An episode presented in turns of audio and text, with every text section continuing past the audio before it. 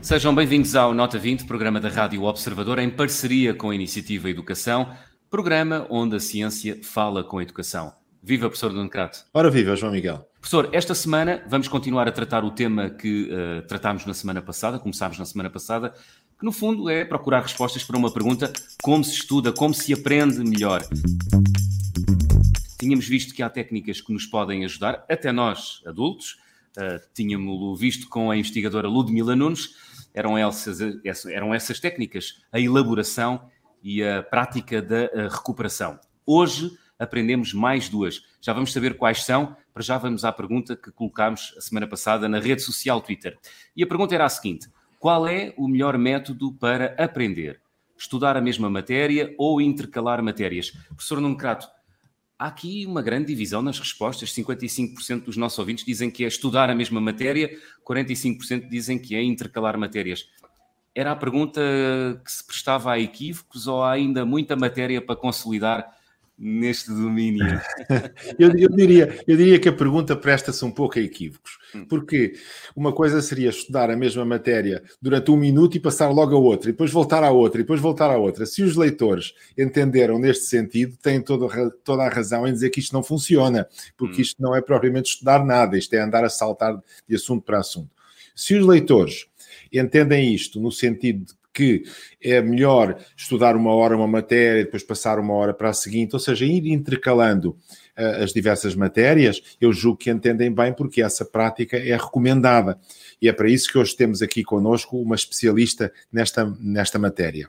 Mas deixe-me, antes disso, ainda dizer duas ou três coisas. Diga. O que, o que acontece neste momento é que os nossos jovens estão em exames. Portanto, é um momento ainda mais oportuno para discutir o que é que é uma boa técnica de estudo e o que é uma má técnica de estudo. Nós, no programa anterior, vimos, por exemplo, que uma má técnica de estudo é ler e reler e reler várias vezes seguidas a mesma matéria por várias razões que nós discutimos, por criar a ilusão de que as coisas se conhecem quando não estão conhecidas ainda, e será melhor fazer uma recuperação, ou seja, o, o jovem ou quem estiver a estudar o assunto, testar-se a si próprio, que isso é, funciona melhor do que estar a ler e reler.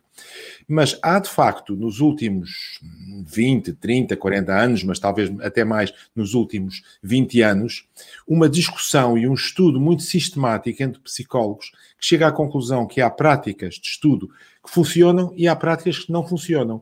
E com pequenas mudanças podem-se obter grandes resultados, que é o mote de uma série de vídeos e de fichas que nós na Iniciativa Educação fizemos e que estão disponíveis para os nossos jovens. Amanhã sairá mais outro. E estes vídeos explicam quatro técnicas fundamentais. Nós discutimos já duas uhum. com a psicóloga Ludmila Nunes e agora vamos discutir outras duas com outra uh, especialista em ciências cognitivas, que aliás foi quem nos ajudou a desenhar todo este programa do estudar a 100%, ou seja, um estudo a 100% que pode ser obtido utilizando estas técnicas que hoje estão bem estabelecidas nas ciências cognitivas e que é a nossa convidada de hoje, a professora Célia Oliveira. A quem damos desde já as boas-vindas. Célia, Uh, muito obrigado por estar no, nosso, no Nota 20. Deixe-me só fazer a introdução aos nossos ouvintes.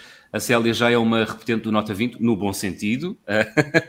é professora da Universidade Lusófona do Porto, no, nos domínios da Psicologia Cognitiva e também da Educação. Célia, é um gosto tê-la novamente no Nota 20. Muito obrigada, o gosto é meu. Célia, na semana passada, já que o dissemos, falámos de duas estratégias para aprender uh, melhor. Mas há mais duas. Uh, que técnicas são essas? Pelo menos duas, não é? Pelo menos duas, mas assim muito importantes, de facto. Sim, exatamente.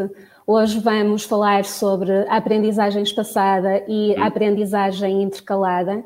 Uh, e são, de facto, para além das duas estratégias referidas no programa anterior, aquelas que apresentam maior evidência científica de uh, eficácia e não foi por acaso que selecionamos estas quatro, é assim porque efetivamente são aquelas que têm maior investigação aplicada aos domínios da educação e com resultados robustos. Uh, que comprovam a eficácia destas estratégias, quer do ponto de vista da aprendizagem imediata, a curto prazo, digamos assim, quer do ponto de vista de produzirem uma aprendizagem mais duradoura. Uhum. E esse é um aspecto central quando se fala nestas estratégias de aprendizagem e de estudo, porque, na verdade, são estratégias que são aplicáveis quer à sala de aula, quer ao estudo autónomo.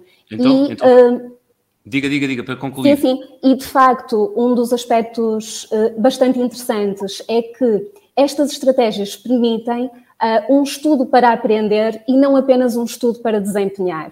Porquê? Porque produzem, de facto, uma aprendizagem que se prolonga no tempo, que é mais duradoura. E, de facto, interessa-nos que os estudantes se apropriem de estratégias que efetivamente conduzam a uma aprendizagem sólida e duradoura no tempo e não a uma aprendizagem de curto prazo, como hoje falaremos quando falarmos do espaçamento, que produz aquela sensação frustrante, quer a alunos, quer a professores, de estudar para o teste e depois do teste esquecer quase tudo logo a seguir. Ui. É?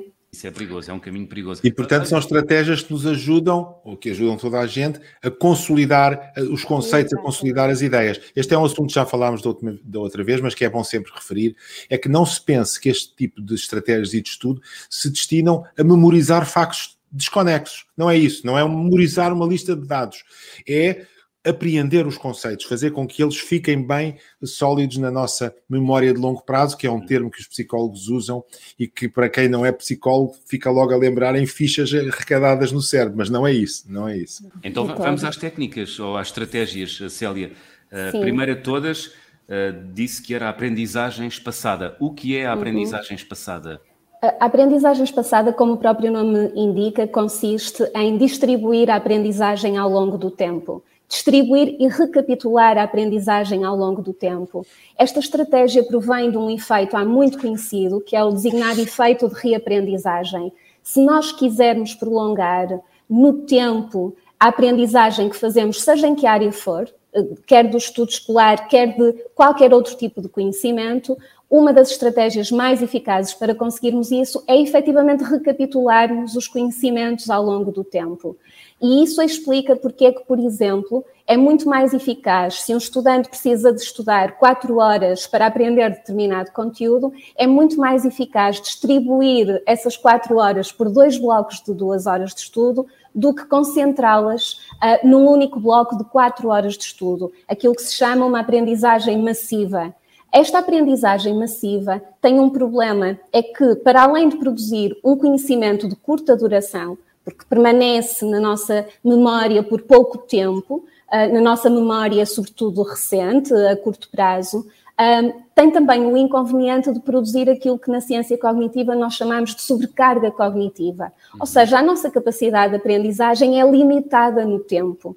O que significa que, se nós estudarmos durante quatro horas consecutivas, o proveito que vamos retirar desse estudo é muito inferior àquele que retiraremos se distribuirmos essas quatro horas por dois momentos diferentes de duas horas, porque uhum. prevenimos este efeito de sobrecarga cognitiva. E então, para além.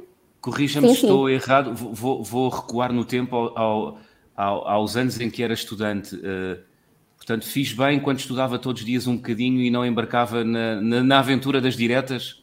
Perfeitamente, perfeitamente, ah, até perfeitamente, até porque, de facto, muitas vezes nós percebemos isso intuitivamente, não é?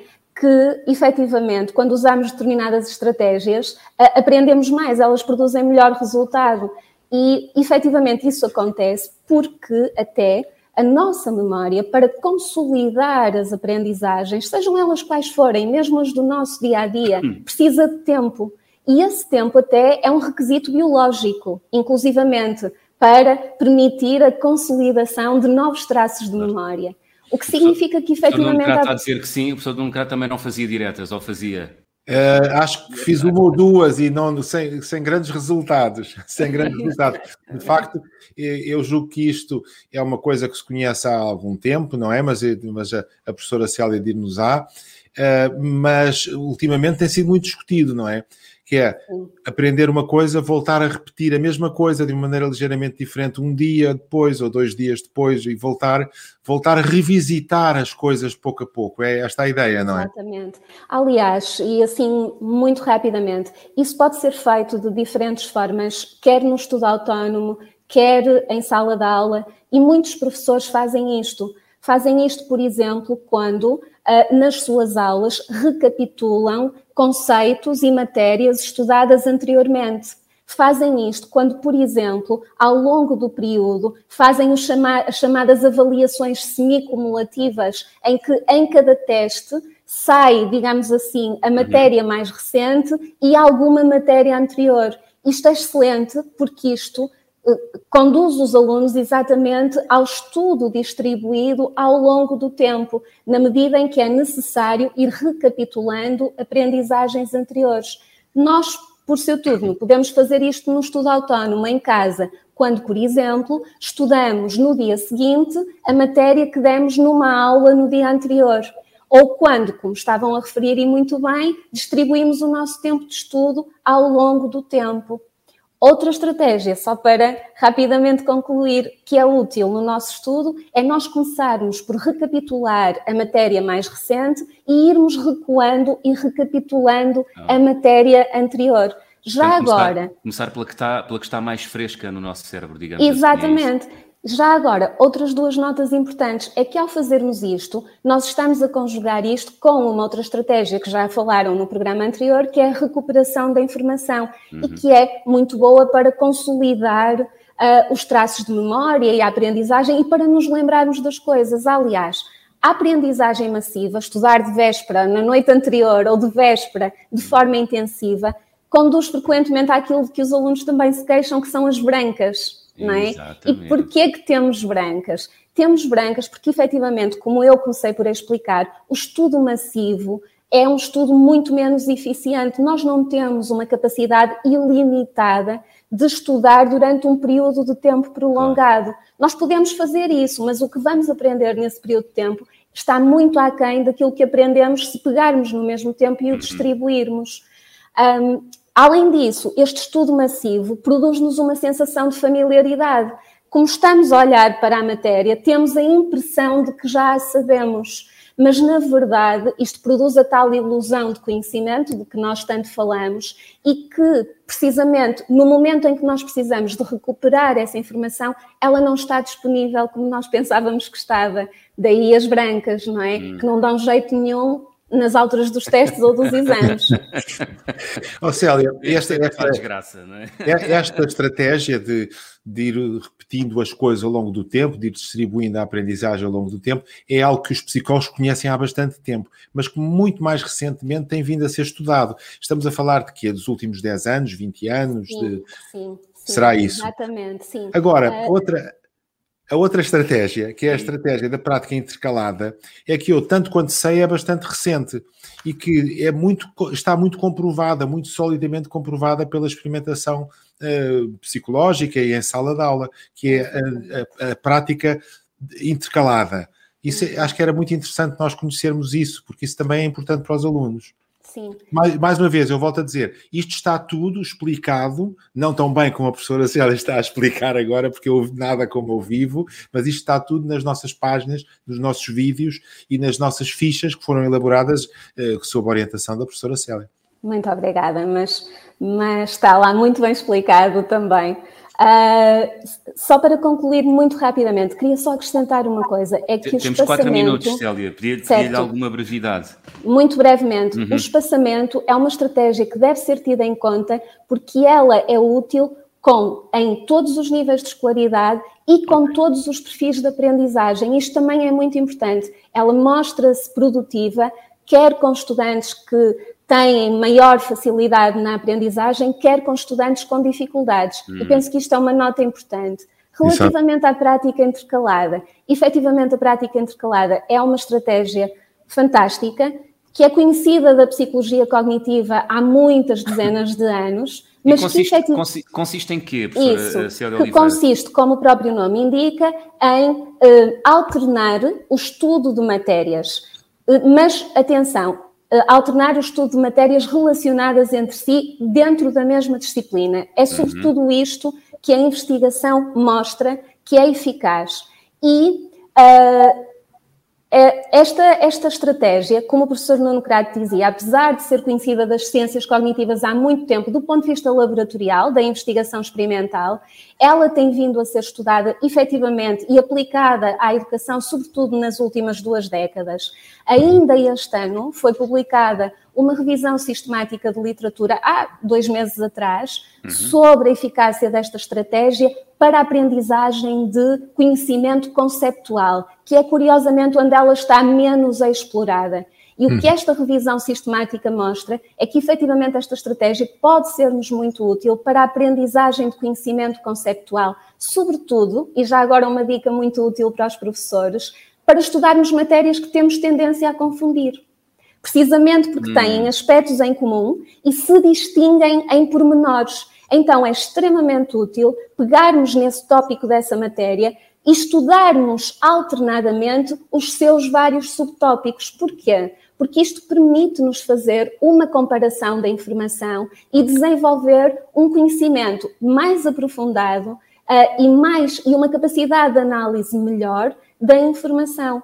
Porque esta estratégia tem provas dadas na aprendizagem motora há muito tempo, tem provas dadas na aprendizagem da matemática, que é uma das áreas onde ela tem sido mais investigada com resultados absolutamente espantosos, uhum. e também na aprendizagem, por exemplo, de ciências ou, sobretudo, na aprendizagem de materiais que requerem estímulos visuais, como, por exemplo, as artes. Ah, e há vários exemplos de estudos que nós podemos dar para, para ilustrar isto.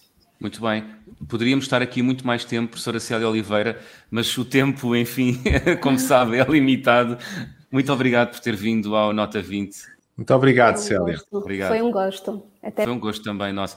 Professora Nuno Crato, uh, a maldade habitual, tem 30 segundos para as notas finais do programa. As notas finais são simples. É, eu diria que está uh, comprovado pela psicologia cognitiva moderna que há algumas estratégias que são mais eficazes para estudar do que outras. Hoje discutimos duas delas, as quatro que nós discutimos, aliás, são as quatro mais importantes: a recuperação, o espaçamento, a prática intercalada e a elaboração, são as, as mais conhecidas e mais, mais bem estudadas. E julgo que todos os nossos jovens têm muito a lucrar uh, nesta época de exames e em todas as épocas, ao longo dos anos letivos utilizarem as recomendações que a ciência lhes dá. Mais uma vez, estamos aqui com a ciência a falar com a educação. Muito bem, e tem sido esse o último, tem sido esse o mote eh, de todos os, os nossos eh, programas, professor Nuno Crato. E assim chegamos ao final da terceira série do Nota 20. Foi um gosto fazer este programa eh, ao longo dos últimos Uh, meses, muitos meses. Uh... Muitos meses. Para mim também tem sido um grande gosto e julgo que tem sido muito útil aos nossos jovens e aos pais, a professores, a todos os que se interessam por educação. Portanto, estamos muito contentes com, esta, com toda esta discussão e trouxemos aqui grandes especialistas e julgo que fizemos programas muito interessantes para todos. Agora, da minha parte, desejo a todos bom estudo e boas férias. Igualmente, professor. Até à próxima. Obrigadíssimo. Até à próxima.